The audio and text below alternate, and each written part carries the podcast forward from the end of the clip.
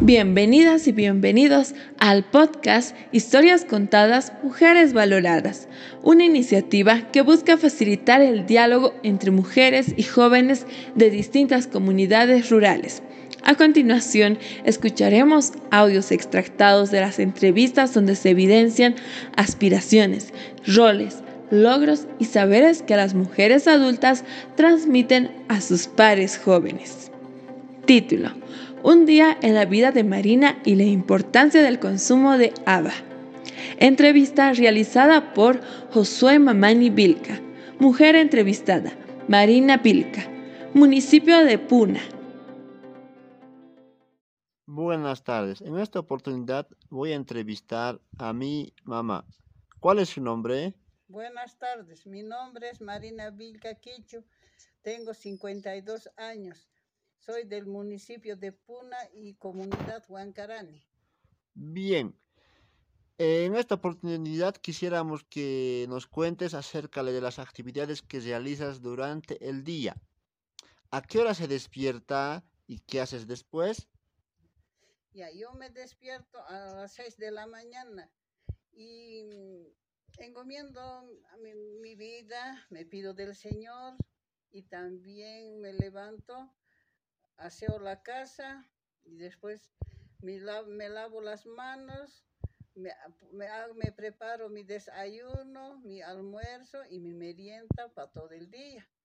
Y después voy a dar comida a mis chanchos, comida a mi perro, los únicos animales que tengo y después me lavo también las manos, voy a secar la oca picadita, después aprovechando el calor del día y después me pongo a seleccionar la haba, el maíz, porque ya está llegando el tiempo de siembra, preparando la semilla y para la venta y el descarte, del descarte hacemos tostadito, mata hambrecito pues, mascando eso, elegimos la haba.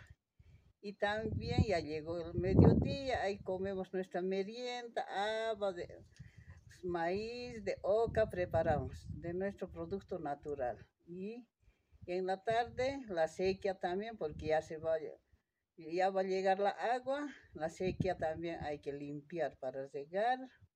Y también en la tarde tiempo sobra, entonces hay que ir a recoger leña para cocinar al día siguiente. Entonces ahí nomás pasamos todo el día.